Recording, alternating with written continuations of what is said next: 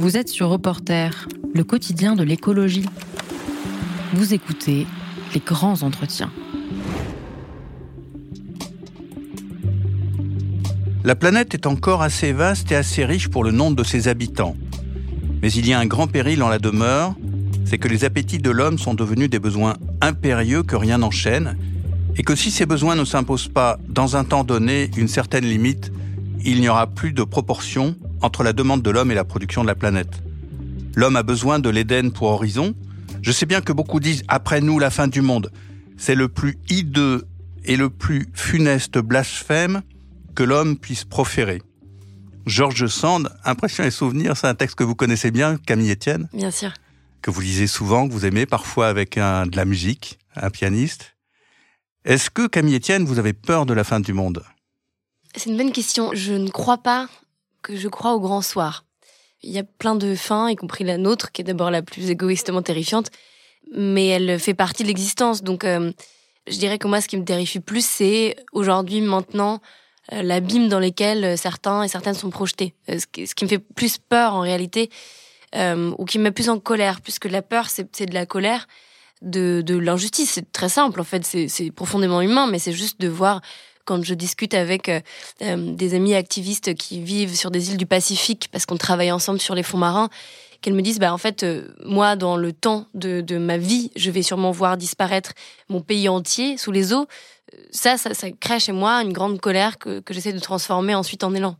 Et la peur elle est j'ai démarré là-dessus parce que vous en parlez souvent dans votre livre pour un soulèvement écologique au seuil vous dites ici, pour sortir de l'impuissance, il fallait justement repenser la peur, une peur lucide des enjeux majeurs. Et si le remède à notre impuissance était la peur, seule la peur partagée peut permettre une union. Il nous faut avoir peur du vide. Enfin, j'y reviendrai sur cette phrase, mais c'est-à-dire vous assumez la peur et vous dites même elle est, elle est utile. En fait, ce que je dis, c'est que je, je souhaite pas faire advenir des émotions. C'est simplement que des émotions qui nous traversent. Pour moi, dans émotion, il y a le mot mouvement et ça vient de là d'ailleurs. Et donc, euh, c'est de, de, se réapproprier ces émotions, c'est-à-dire d'en faire des alliés. Et ce que je, je, je regrette, c'est que on a vu fleurir avec euh, le capitalisme aussi une récupération de ces émotions pour qu'elles soient reléguées du côté de l'intime. Euh, il y avait un livre qui était sorti sur ça de Camille Test, une autre Camille qui, qui parlait de politiser le bien-être parce qu'elle montrait que justement il y avait cette injonction à aller bien, à sourire à la vie, et peu importe on a trois boulots à faire euh, pour payer notre loyer, c'était notre faute si on était malheureux, si on avait peur. Donc il y avait cette injonction à, à, aller bien, prendre soin de soi de manière très égoïste et individualiste. Et en fait, euh, ça c'était juste un des symptômes, mais, mais hum, qui, qui fait qu'on s'est coupé nos émotions et principalement le on. Je parle là des, des sphères de pouvoir. Il y a des liens évidents à faire avec le patriarcat, bien sûr. Hein. C'est qu'on dit d'ailleurs même souvent d'un homme euh, qui soit présidentiable parce qu'il est capable de se mettre à distance de ses émotions. On attend de lui qu'il ait une forme de froideur. Euh, et ça, ça c'est principalement moi ce qui me terrifie plus, c'est-à-dire de voir que ceux qui ont les deux mains sur le gouvernail, qui gouvernent, sont coupés de leurs émotions. Euh, il y a un livre qui s'appelait Zéro degré d'empathie et qui montrait justement avec euh, tout un tas d'études neurologiques que, que, en fait, dans ces sphères de pouvoir-là, petit à petit, vu qu'on ne cultivait pas notre empathie, on en était de plus en plus dépourvu. Et c'est ce qui mène au, au fait qu'on ait des décisions qui soient complètement coupées de l'impact de ces décisions, de qui va payer le prix sur leur corps de ces décisions, sur leur vie de ces décisions. Et donc travailler sur les émotions, pour moi, c'était aussi être capable de dire, euh, euh, voilà, ces sphères de pouvoir utilisent le fait que les émotions sont vues négativement parce qu'aussi il y a quelque chose de très viril dedans. Hein. On tient les femmes loin du pouvoir et donc les femmes sont associées à, à, des gens qui ont beaucoup, qui ont peur, qui sont hystériques, trop de joie, trop de trop de trop d'émotions fortes. Et donc les réapproprier, c'était un acte politique pour dire on doit sortir de l'intime. Ces émotions-là, elles sont légitimes. Notre colère est légitime, notre peur est légitime. Euh, et donc, qu'est-ce qu'on en fait collectivement? Comment est-ce qu'on dirige, pour finir, comment est-ce qu'on dirige ces émotions vers l'objet qui les a fait naître? La peur, euh, c'est une, angoisse quand elle n'a pas d'objet. Alors qu'en réalité, nous, on n'est pas seulement angoissés, on a peur pour des raisons tout à fait légitimes. Et donc, si on est capable de reconnaître ce qui crée notre peur, et eh ben, on peut agir dessus.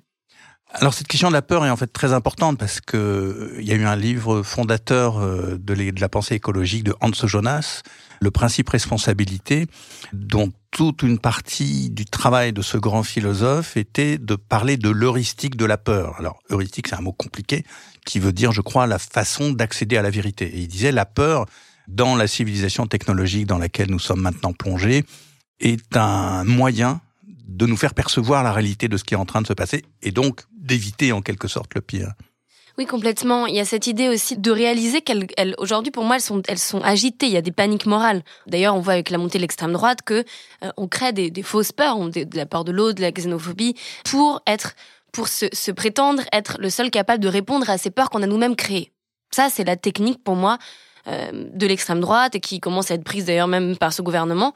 Et donc il y a une vraie posture à dire il y a des vraies peurs grandes euh, qui, qui ne sont pas des petites paniques morales qu'on agite, qui sont des peurs existentielles proprement existentielles et qu'il faut qu'on soit capable qu'elles soient un peu plus à la hauteur du danger et les approprier, se les approprier et être capable de les dire et de les défendre politiquement, c'est un geste politique. Ça veut aussi dire mieux s'y préparer. Euh, je pense souvent à l'exemple du feu, mais si ce, studio d'enregistrement euh, euh, peut prendre feu, si on n'avait pas du tout peur jamais du feu, eh ben il y aurait pas d'issue de secours, il y aurait pas d'extincteur et on ne serait pas capable de savoir comment réagir. D'ailleurs, je regarde si on a. En fait, il n'y a pas d'extincteur, mais la porte est juste à côté, on peut partir. Non mais et, donc. En fait, on n'aurait pas des capacités, nous, on ne se serait pas formés pour savoir euh, comment faire au cas où il y a un incendie, et donc on pourrait gêner les pompiers, on pourrait ne pas être à la hauteur. Pablo Servigne en parle d'ailleurs dans un livre qu'ils ont fait, c'est l'effondrement expliqué euh, aux enfants, et qui, est ressorti au seuil aussi, et, qui prenait cette métaphore que je trouvais très forte.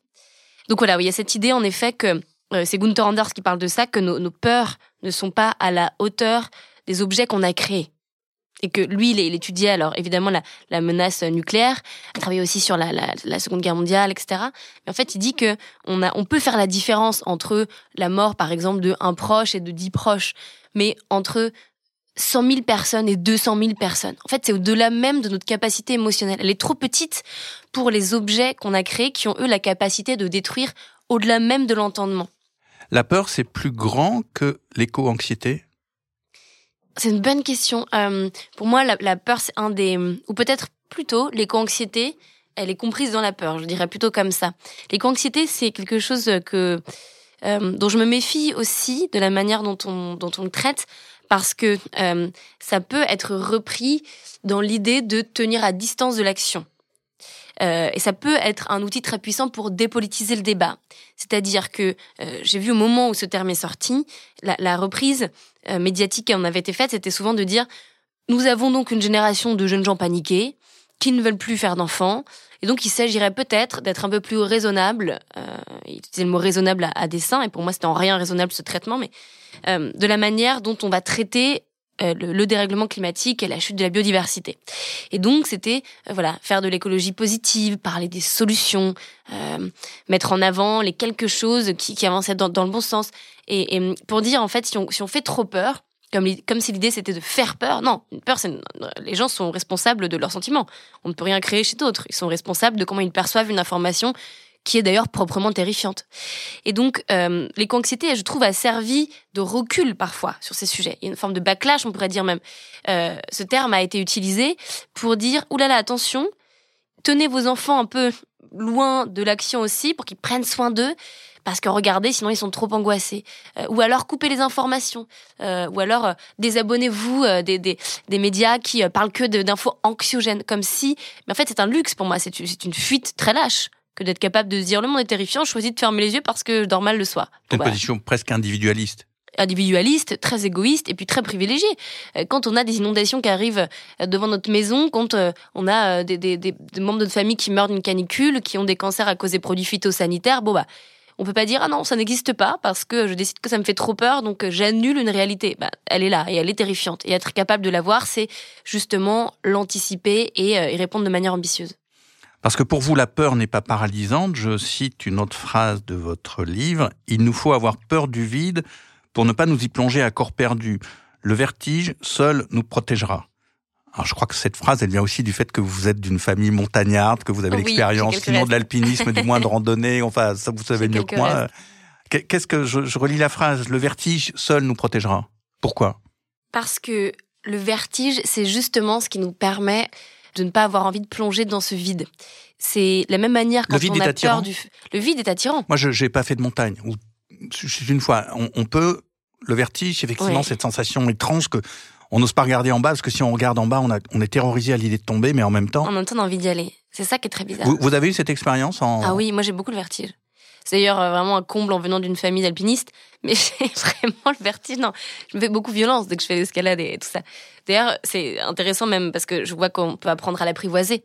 Et en fait, le vertige, c'est que ce qui nous fascine nous terrifie aussi. J'ai ça avec l'océan aussi. Je suis forme de vertige inversé. On est attiré par les abysses. Elles me fascinent. Euh, et en même temps, elles me font assez peur. C'est pour ça que plus on les connaît, plus euh, ce sentiment-là s'estompe. Pourquoi le vertige nous protégera? Eh bien, parce que c'est une conscience du vide. Vertige, c'est à la fois une fascination et à la fois une, à la fois une peur qui vient d'une connaissance du sujet. Et donc, c'est primordial de réaliser ce qui peut nous arriver. En fait, le vertige, c'est aussi l'idée que euh, moi, quand j'ai le vertige en une falaise, je me projette euh, glisser et j'imagine mon corps tomber comme ça, en ayant le, le, le, cœur qui se décroche un peu, quoi, comme on peut avoir dans des montagnes russes. Et, je, ressens ça. C'est-à-dire que c'est, mon corps qui m'envoie les, les, premiers signaux pour dire ah, si ça arrivait, voilà ce qui se passerait. Et donc, ce que j'appelle mes voeux, c'est qu'on puisse avoir ce vertige-là pour se dire, pour qu'on puisse anticiper émotionnellement, euh, euh, jamais à la même hauteur, mais en tout cas avoir ce, prémisse, ce, ce, cette vibration en fait en soi pour dire voilà ce qui arrive et voilà ce qui est en train d'arriver. Quand on a des pénuries d'eau, quand euh, on n'a plus accès à, des denrées alimentaires de qualité, euh, quand il va faire des étés euh, complètement caniculaires. En fait, c'est se dire si ce n'est que des rapports et des chiffres et qu'on n'a aucun rapport émotionnel à ce qu'on avance, eh bien, on peut le soir passer à autre chose. On peut, on peut, voilà, voir ça comme une liste de, choses à cocher.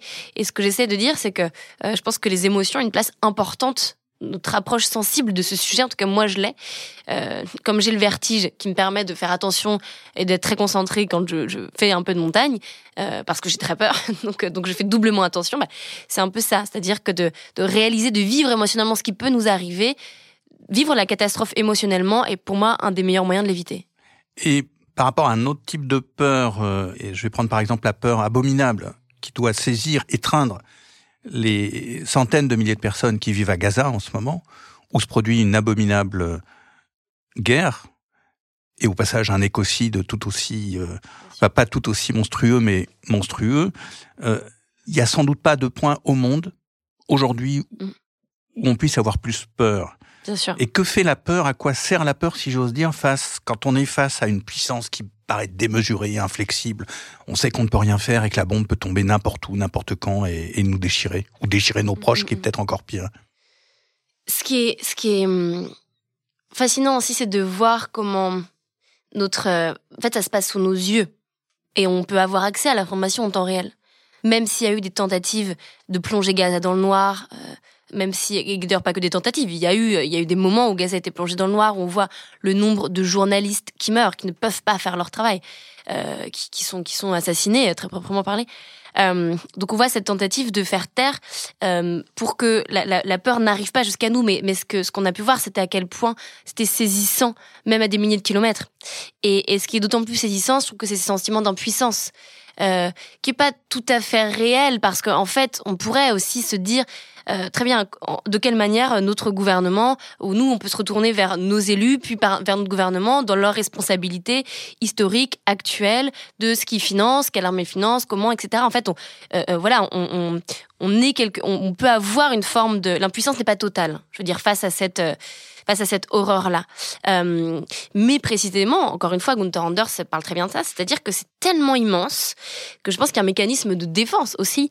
C'est tellement insupportable qu'il nous est facile, et c'est très lâche, c'est très lâche, mais il nous est facile d'être de choisir la saturation et de dire c'est trop, je coupe, euh, je coupe les médias. Et je le vois moi-même, je le, je le fais par exemple avec, euh, je l'ai fait sur certaines, des fois les images sont trop insoutenables, donc je décide de zapper. Euh, ou c'est le mécanisme qu'on peut avoir aussi dans les, par exemple quand on regarde des, images d'abattoirs ou ce genre de choses où en fait on dit attention trigger parce qu'en fait on se dit c'est trop pour moi, on, ne peut pas regarder. Et c'est intéressant de se dire dans quelle mesure notre responsabilité est en fait pas seulement de regarder la morbidité, mais d'aller chercher ok comment sortir une fois que la peur nous a saisi l'horreur est totale et absolument totale. Je sais pas si notre génération a déjà vécu quelque chose d'aussi euh, d'aussi terrible et, le revivra. Je, ne le souhaite pas. Que ce qui se passe en ce moment à Gaza. ce qui se passe en ce moment à Gaza. Évidemment, évidemment. Et la vraie question, c'est, euh, moi, j'ai eu ce sentiment d'impuissance totale et de me sentir coincée en fait dans, dans, on se sent tout petit à ce moment-là. Et donc la peur ne suffit pas. C'est ça que je veux dire, c'est que pour moi, la peur n'est pas du tout la seule chose qui permet l'action. Est-ce que ce qui est terrifiant, c'est pas en fait le silence des puissants? Parce que vous, comme moi, et comme les, milliers de gens qui nous écoutent, enfin bref, tout le monde, je pense, écoute les nouvelles sur Gaza, comme sur le Yémen, comme sur l'Ukraine, comme aussi sur la catastrophe écologique, euh, voilà, qui se produit aux quatre coins du monde. Là, en ce moment, mm. c'est des feux au Chili absolument dramatiques, etc. Est-ce que le silence des puissants n'est pas ce qui est le plus terrorisant Le fait que, malgré tous nos les discours sur les droits de l'homme, etc., on laisse un massacre euh, abominable se produire. Le fait que, alors que les rapports s'empilent les uns après les mm. autres et les signes de la catastrophe écologique s'empilent, tout continue comme avant, et comme s'il fallait absolument faire la croissance de la production. Mm. Qu'est-ce qu'on fait face à ce silence? En fait, ce silence, il est euh, pas seulement lâche, il est très cynique. Et c'est en cela qu'il est très violent. Je trouve profondément violent parce qu'on parlait souvent d'inaction climatique, c'est en rien une inaction climatique, c'est une action délibérée de maintenir l'ordre établi. D'ailleurs, l'ordre établi est très radical dans sa capacité à se maintenir, et très offensive euh, dans sa tentative de rester telle qu'elle est, euh, pour favoriser un, petit groupe de personnes au détriment du reste de l'humanité et des générations à venir, et des autres euh, êtres espèces, enfin des autres êtres vivants, pardon. donc c'est un peu la même chose, je dirais. C'est-à-dire que c'est un silence qu'on sait être un choix, et c'est un silence qui, euh, qui, qui tue. C'est littéralement un silence qui tue. C'est pas juste un silence qui laisse advenir des choses. C'est un silence qui, euh, euh, qui permet de continuer encore plus loin dans l'horreur. Comment ça se fait que des, des personnes jeunes, je pense à Gabriel Attal, qui est un homme de 34 ans. Alors, vous, je crois que vous avez 25 ans, donc euh, pour vous, c'est un vieux.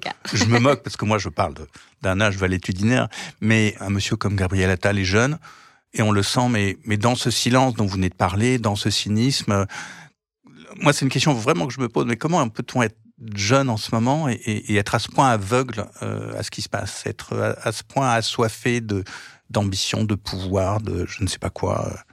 Moi, je refuse beaucoup cette lecture euh, générationnelle parce que je la trouve euh, non seulement assez fausse d'un point de vue sociologique, en fait, quand on regarde l'histoire des mouvements écologiques, quand on va sur le terrain aussi, euh, il n'y a pas du tout que des jeunes qui s'engagent. Alors vraiment. Et par ailleurs, il y a plein de jeunes qui sont aussi nés dans la surconsommation, nés dans une addiction euh, que les réseaux sociaux ont, aussi beaucoup entraîné, mais qui donc, en fait, voilà, on a, on voit le, taux de climato-scepticisme, le taux de fascisme aussi augmenter chez ce qu'on appelle les jeunes. Donc pour moi, c'est en rien un combat de génération, en rien. Déjà, c'est pas vrai. Et en plus, c'est une manière, je trouve, de diviser pour mieux régner, de créer un conflit pendant qu'on s'engueule hein, entre euh, entre générations. Bah voilà, on, on ne va pas regarder des vraies fractures sociales. Pour moi, Gabriel Attal, certes, il a peut-être 34 ans, mais évidemment que euh, étant un enfant pur de, de euh, pur juge, je dirais, de, de, de, de la bourgeoisie, lui, évidemment qu'il n'a pas peur du dérèglement climatique de la même manière que quelqu'un euh, qui sera en première ligne. Il sait très bien que même s'il fait partie de ceux, parce que c'est très prouvé, hein, même même Oxfam sortait des, rapports sur ça, sur une toute petite partie de la population qui est responsable d'une grande majorité des émissions de gaz à effet de serre. Pour autant, ce sont ceux-là, ces mêmes responsables, qui sont les plus protégés des effets de quelque chose qu'ils ont eux-mêmes créé. Donc en fait, lui euh, représente, mais c'est évidemment pas le seul, mais ils savent très bien, ces gens-là qui sont au pouvoir, qu'ils vont pouvoir s'échapper encore de ça. Et donc, ils n'ont pas d'intérêt de tordre le cou de la poule aux œufs d'or. C'est la même chose avec l'industrie fossile.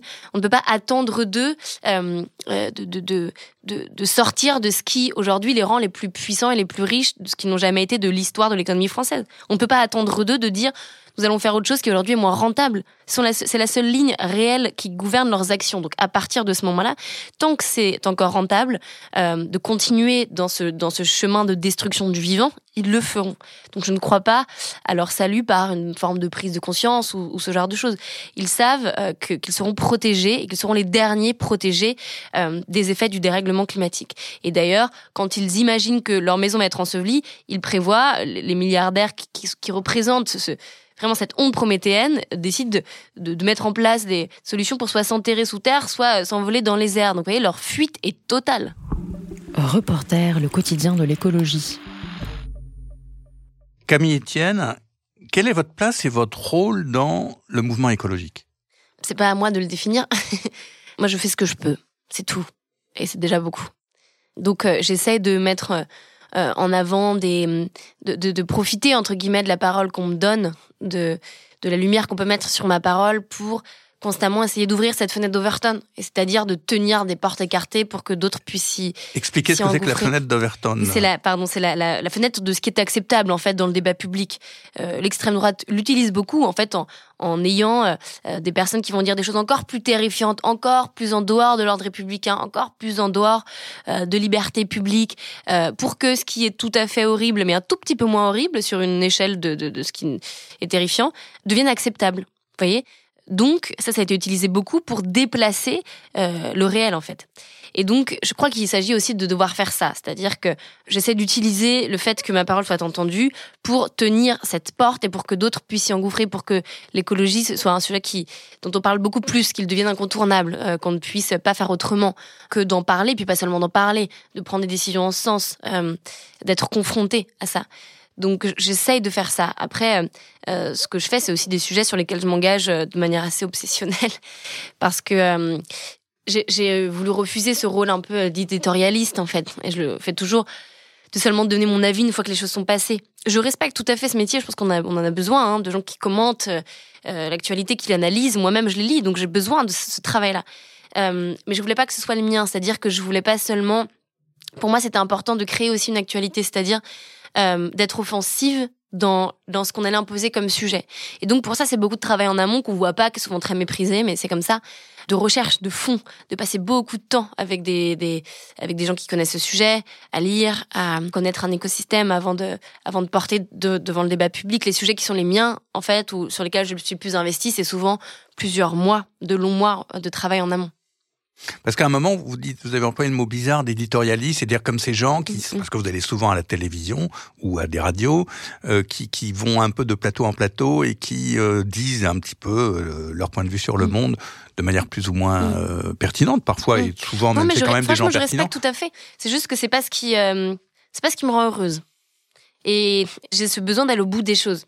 Et donc, il euh, y a pas là, par exemple, on vit un moment euh, euh, d'une mobilisation agricole très grande et on sent un backlash sur l'écologie, ce qui fait que, plus que d'habitude, j'ai accepté des endroits assez désagréables. J'étais sur des plateaux BFM par exemple où bon bah je sais que je vais pas passer un très bon dimanche soir mais je me fais cette violence parce que je sais que c'est aussi important d'occuper l'espace qu'il faut parfois faire le travail.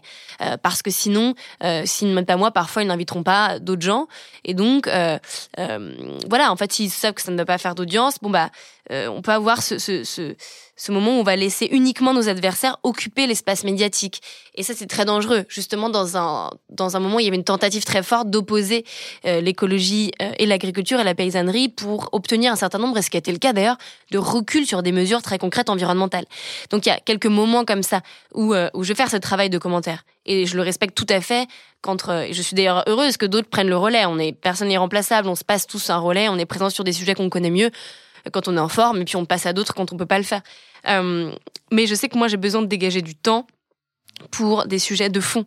Euh, pour obtenir des victoires, euh, où on arrive à temps, on arrive avant que ce soit un sujet médiatique, où on en fait devenir un sujet médiatique. On a pu faire sur ICOP, sur la pipeline en Ouganda. ICOP, c'est le euh, projet, enfin les lecteurs et les lectrices de reporters connaissent bien, mais c'est le projet de, de grand oléoduc à travers l'Ouganda, entre l'Ouganda et la Tanzanie. Mené par Total Energy. Voilà. Et là, maintenant que c'est un sujet qui, qui roule. Il y a beaucoup de gens, on a, eu une, beaucoup, beaucoup de mobilisation très forte, très puissante et assez fascinante à ce sujet-là. Je suis beaucoup moins présente dessus. Euh, mais au tout début, on avait euh, cinq activistes euh, ougandaises qui étaient venus me voir avec mon amie Louise-Anne Bauer d'Allemagne. C'était venu à, à, Grenoble et m'avait parlé de ce sujet-là. J'en avais jamais entendu parler. C'était il y a deux ans et demi, trois ans maintenant. Et un peu moins, enfin.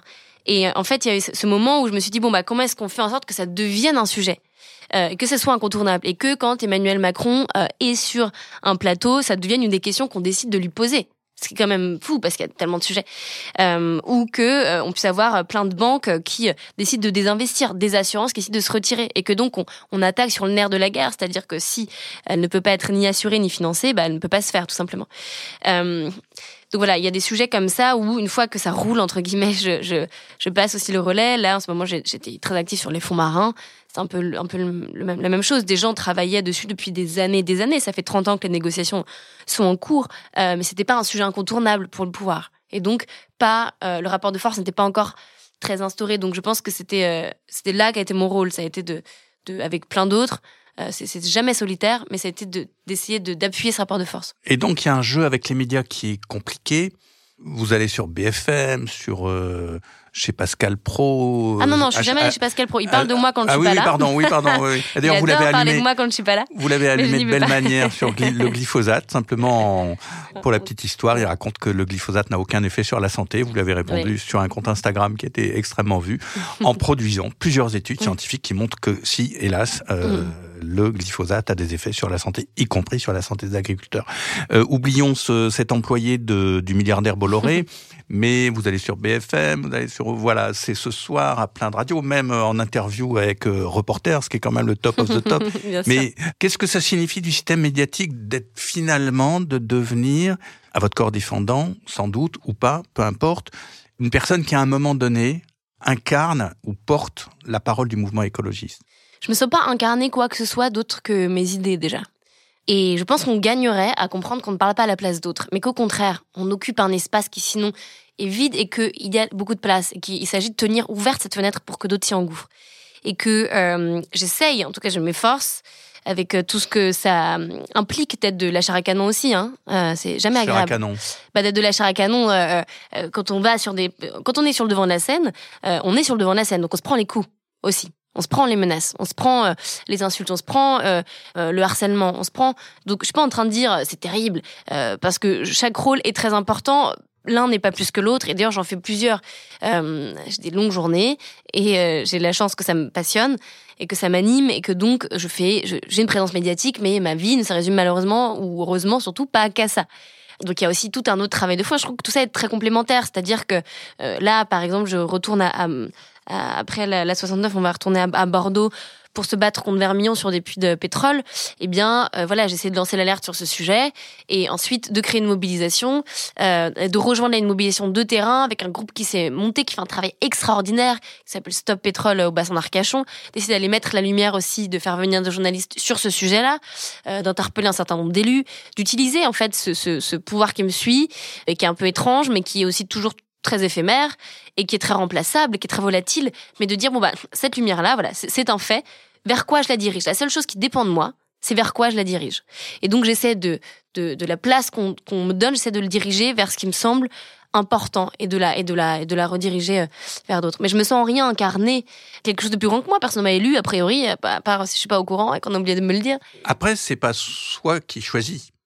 Je veux dire par là, euh, c'est une question qu'on se pose, enfin, à un reporter, et je pense pas seulement nous, c'est comment vit un mouvement collectif? Comment vit un mouvement collectif à un moment aussi grave et pour une question aussi euh, historiquement importante que euh, la catastrophe écologique?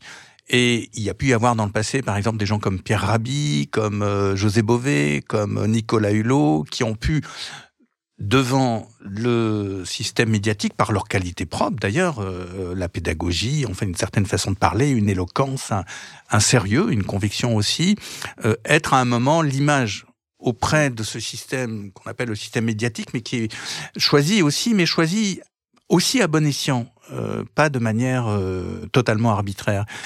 Et donc, est-ce que depuis plusieurs années, par exemple, le mouvement écolo s'est plutôt dit, on va être sans figure. Euh, ça va être les soulèvements de la terre, ça va être Extinction Rébellion, ça va être Dernière Rénovation, ça va être le mouvement climat, et puis une sorte de... Sauf que il faut porter à un moment euh, une image. Euh, il faut l'incarner, même si c'est pas la personne qui l'incarne qui va euh, décider elle-même quelle est ça. Je je comprends pas trop cette question, j'avoue. Déjà, j'espère juste avoir un peu plus de morale que Nicolas Hulot. oui, j'espère. J'ai une éthique personnelle qui est bien plus grande, euh, mais surtout, non, je comprends, je comprends, j'avoue pas bien la question parce que pour moi, ça ne remplace en rien. Au contraire, ça ne remplace en rien. Euh, je vais parler et, et du, des soulèvements de la terre, je vais à des actions des soulèvements de la terre, je vais à des actions d'extinction rébellion. Je fais tout ce travail de terrain aussi. Et donc, euh, si ça peut permettre euh, mon travail de faire connaître ces actions-là, de ramener du monde dans ces actions-là, ben j'en suis la première heureuse. Il y a un autre aspect, c'est que vous avez une capacité aussi peut-être à unir les deux mondes comme euh, cette émission que vous avez fait, ce programme avec euh, C'est ce soir, je crois, enfin où il s'agissait que des personnes écologistes rencontrent des gens d'un univers totalement différent. Donc vous avez rencontré une, une pilote de course, et, et voilà. Euh, là aussi, il y a quelque chose. De toute façon, il faut que la question écologique, elle soit appropriée, elle soit comprise, elle soit, elle rentre dans la vie de tout le monde et pas seulement des, euh, heureusement qu'ils deviennent et qu'elles deviennent très nombreuses, euh, celles qui, qui, qui ont compris ce qui se passait. Donc il y a ce travail aussi à faire. Bien sûr, euh, en tout cas pour moi il est important, c'est-à-dire de de désarmer les puissants, mais de ne pas mépriser leurs victimes, ceux qui le maintiennent à terre. Et donc, euh, j'ai toujours essayé d'avoir cette éthique et cet effort aussi parce que euh, j'ai un cercle de socialisation de gens qui sont pas du tout toujours d'accord avec moi. Euh, j'ai beaucoup d'amis qui sont aussi militants par ailleurs, évidemment, mais pas du tout seulement. J'ai cette, envie, moi, de pouvoir parler d'autres choses, d'avoir des amis qui sont, dans d'autres cercles, qui sont engagés sur totalement d'autres sujets. C'est peut-être une, soupape aussi, c'est un, c'est un, cocon. Euh, mais ça me permet d'avoir aussi de la confrontation sur plein de sujets. Euh, dans, ma famille, d'ailleurs, ma famille très proche sont, très écolos, d'autres vont être moins d'accord avec moi sur des sujets. Et en fait, c'est une, éthique importante. Et donc le, débat euh, m'intéresse vraiment. C'est pour ça que je veux toujours aller parler à ceux avec qui je ne suis pas d'accord. Je pense que c'est euh, fondamental de le faire. Euh, la question, c'est les cadres du débat. Et là, c'est ça qui est très difficile. Dans, dans l'espace médiatique, évidemment que ça, c'est très difficile parce que parce qu'il y a tout un tas de choses. Il y a la loi de Brandolini qui fait que euh, ça met euh, deux minutes, enfin ça met une, une, seconde à dire une, une, une folie. C'est quoi la, la, la, loi de Brandolini euh, bah, C'est qu'en fait, on, on, va mettre très très peu de temps à dire quelque chose de faux. Par ah exemple, oui. euh, bah, par exemple, le glyphosate n'a aucun effet sur la santé. Tout le monde est d'accord. Et puis moi, ça me prend sept minutes derrière d'essayer de démontrer que ce n'est pas vrai. Donc le, le cadre médiatique qui est fait comme un peu un combat de coq très souvent. Il y a des pour, des contre, et les opinions se valent, etc. Euh, avec des journalistes souvent peu formés, même sur cette question de plus en plus, hein, ça change, mais pas assez formés à mon sens sur ces questions écologiques. Eh bien, ça crée un débat où euh, c'est pas toujours évident. Les conditions du débat ne sont pas toujours réunies pour que des opinions contradictoires, on en sorte grandi, pour que le conflit important euh, en sorte grandit. Déjà, pour une raison simple, c'est parce que c'est organisé de telle manière à ce que euh, on, ne se base même pas sur des vérités établies. C'est-à-dire qu'on en est encore à débattre sur du oui ou non.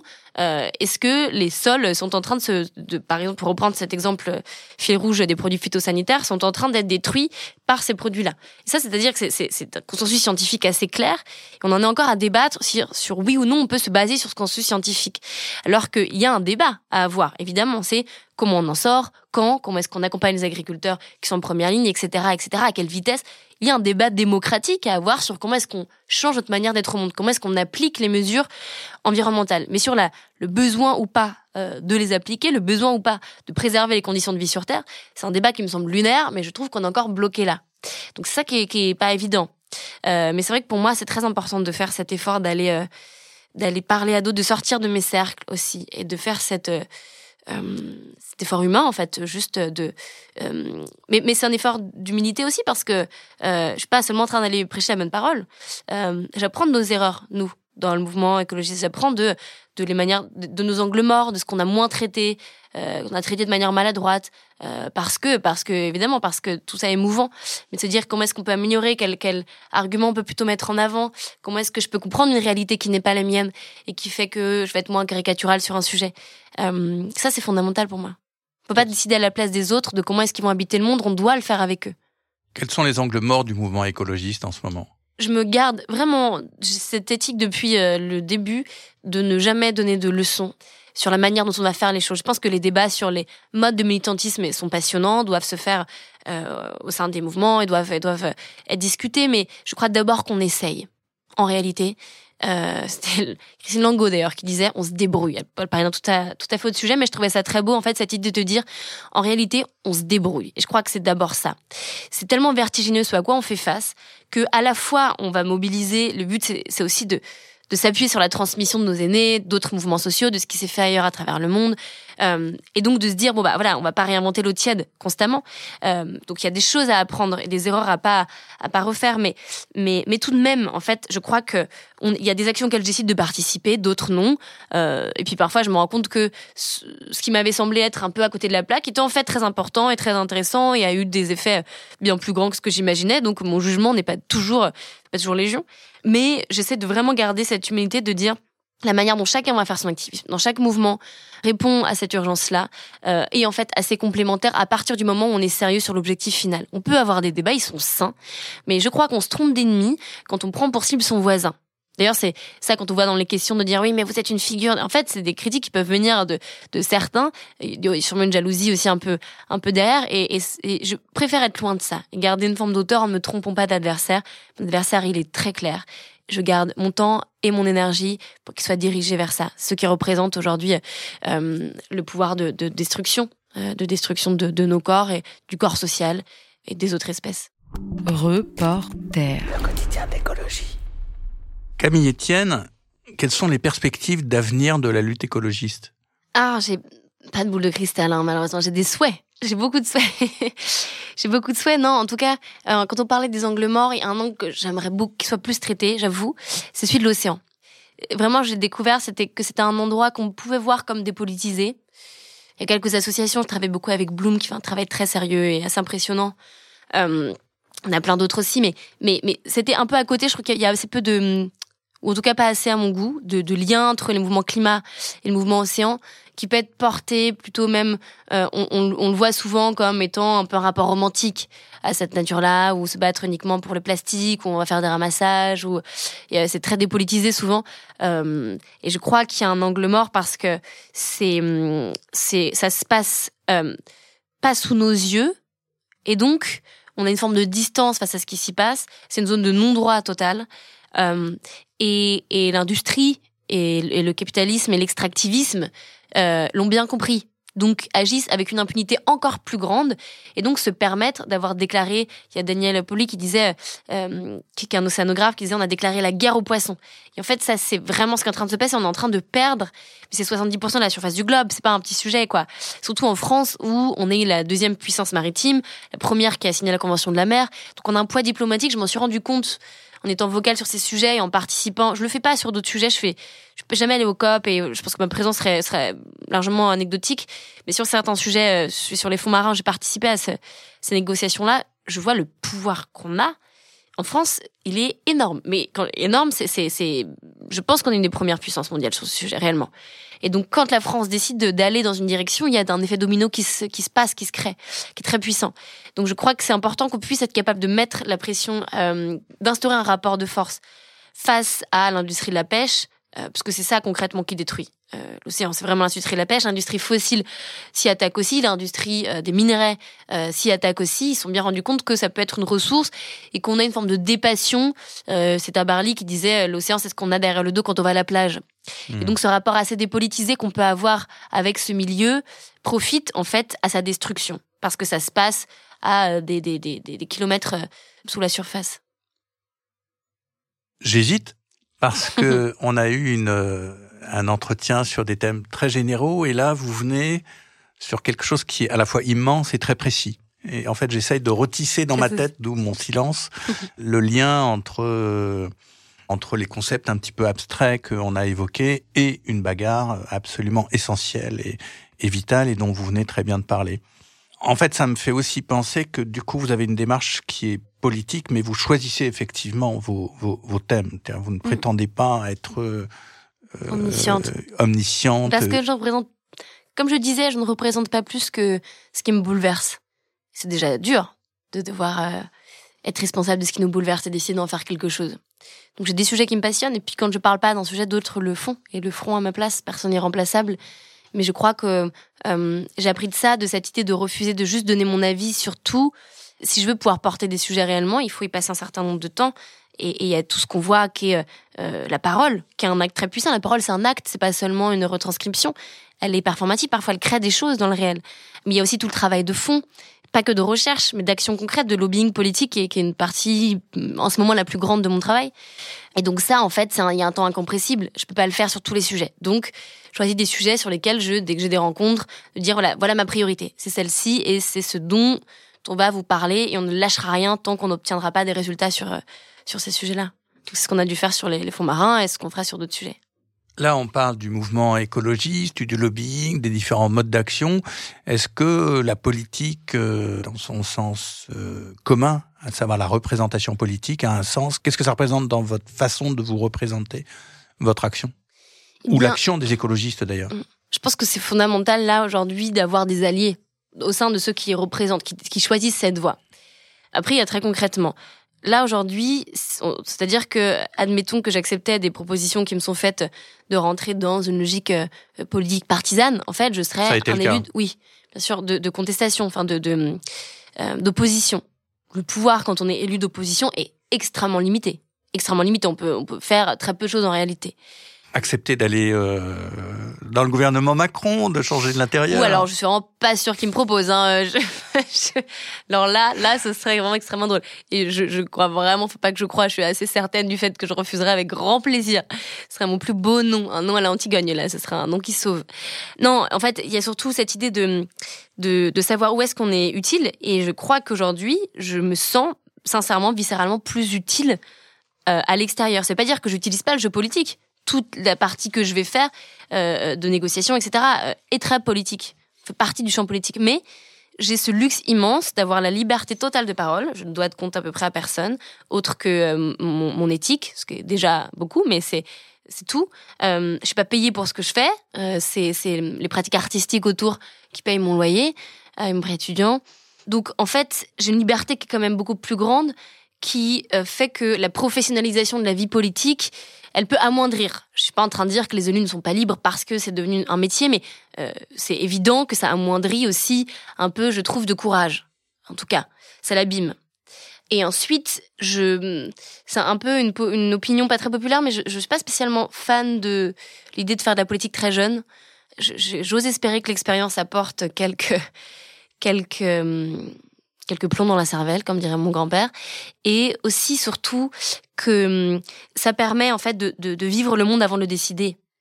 Euh, et que quand on a cette, euh, c'est peut-être parce que je, je mets dans la représentation politique aussi beaucoup de, hum, pour moi c'est un grand métier. En fait, c'est une grande responsabilité. On prend des décisions qui vont impacter la vie littéralement de milliers de gens. C'est pas petit, c'est pas petit ce qu'on porte.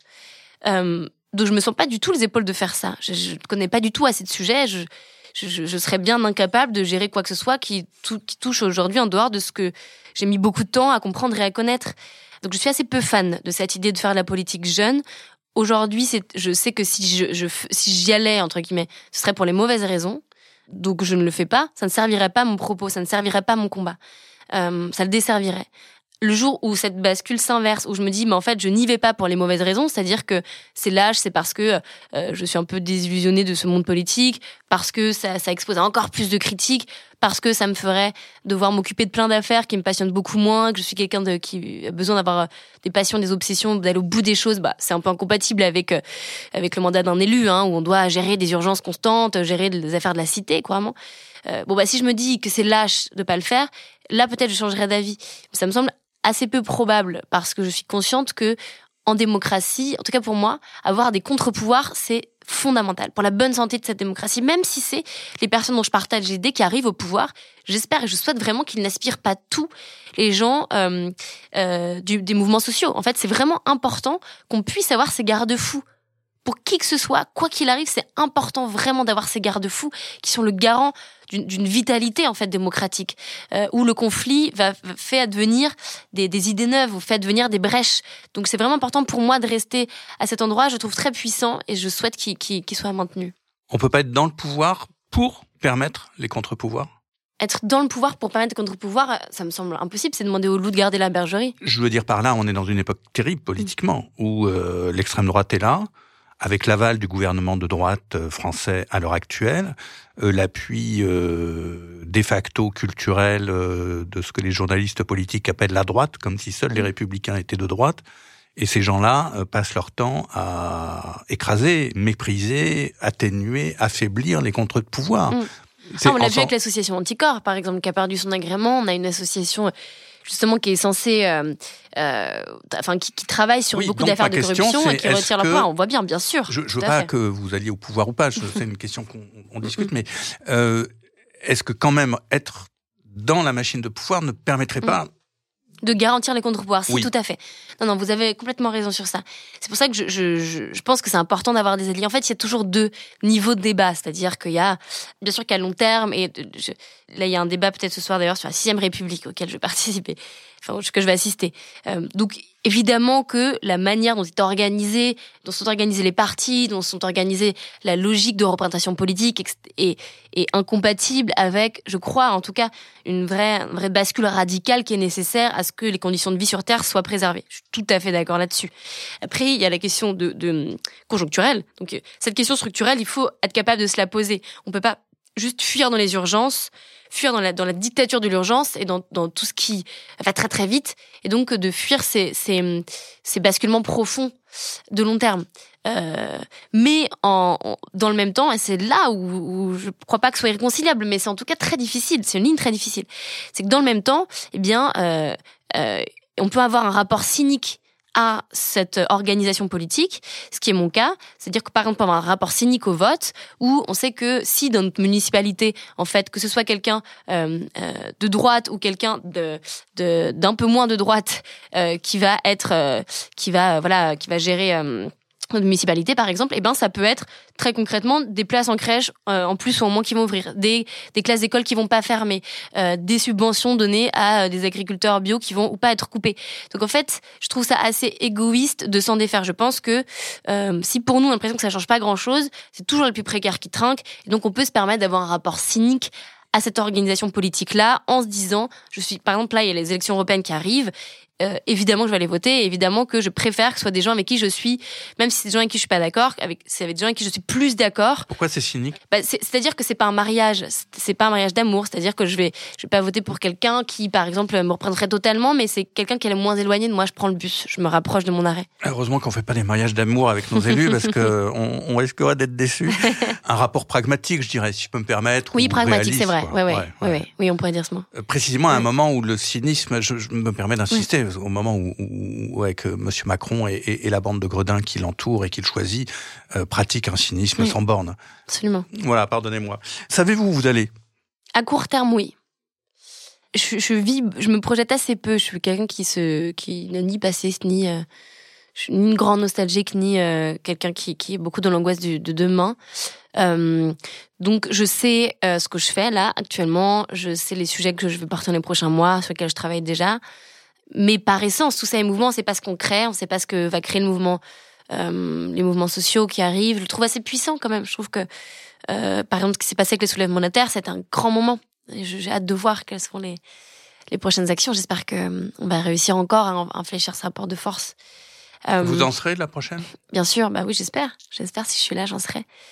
Donc voilà, je, je, sais où je vais à court terme, je sais les sujets que j'ai envie de porter. Mais vous, en 2050, je... vous savez pas Oula, non, non, bah déjà, peut-être je serai plus là. Ou 2040, c'est vrai que c'est très loin, 2050. Non, non, j'ai aucune forme d'idée. Non, non. Mm. Ben parce que, parce que, même si on m'avait dit déjà, je sais, un an, que j'allais, par exemple, euh, utiliser des formes artistiques, bon, bah, j'aurais pas cru une seconde. Si on m'avait dit que j'allais euh, avoir une passion soudaine pour l'océan, j'aurais pas cru une seconde non plus en tant que bonne montagnarde. vous voyez, en fait, euh, tout est le fruit de, de, ce qui, de, de, de ce qui se passe.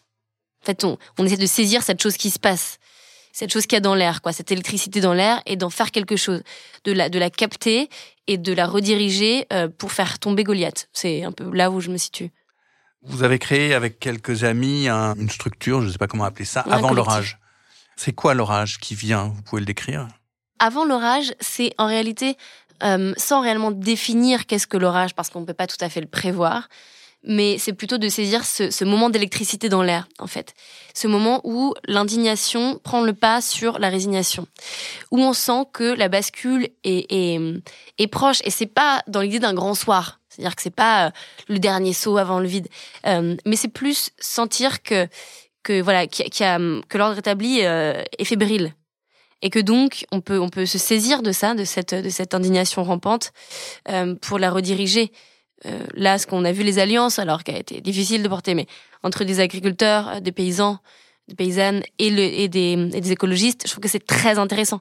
Ça montre des directions aussi. D'ailleurs, le soulèvement de terre était basé sur ça, euh, sur le, même le livre euh, sur les reprises de terre, euh, de l'atelier paysan, tout ça.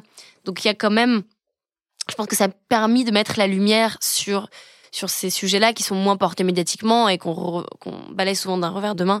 Ça a permis de le mettre sur le devant de la scène. Comment étonner la catastrophe? Ah, ça Alors là, si j'avais une réponse. Étonner la catastrophe, elle est... Elle est C'est un joli texte jolie, hein. de, ouais, Victor, de Hugo, Victor, Hugo, que, que vous avez cité dans, est... dans des très jolis... Des, pas des très jolis, des, un beau texte, les vœux intranquilles sur Mediapart. et vous citez cette belle citation de Victor Hugo, qui est d'ailleurs dans la bouche de Gavroche, mm. dans Les Misérables. Donc comment étonner la catastrophe? C'est l'idée de faire advenir ce qui est euh, imprévisible. C'est peut-être notre seule, pour moi, c'est notre seule espérance. C'est notre seule espérance, c'est de faire advenir ce que l'on croit imprévisible. Et il y a des moments où ça, où ça, où ça advient. C'est pas un espoir naïf, euh, attentiste de quelque chose qui nous tomberait dessus, mais c'est se dire comment est-ce qu'on ouvre des brèches. Et je crois qu'on a été capable de le faire. Je trouve que le mouvement climat, le mouvement social ont vraiment eu cette capacité à faire advenir des choses complètement imprévisibles, tellement belles, tellement puissantes. Donc c'est comme ça qu'on étonne la catastrophe. C'est quand on, c'est quand on la regarde en disant vous n'êtes pas immuable, chère catastrophe. Vous n'êtes pas, euh, euh, vous n'êtes pas un paquebot dont on ne pourrait changer la direction. Euh, vous n'êtes pas si puissante que ça. Parce que je pense sincèrement, je pense sincèrement que c'est au contraire un appareil du pouvoir que de nous faire croire que nous n'avons d'autre choix que de rester à genoux. C'est pour ça que mon livre, l'idée du soulèvement est un, clin d'œil plutôt à la Boétie, qui était de dire ils ne sont grands que parce que nous sommes à genoux.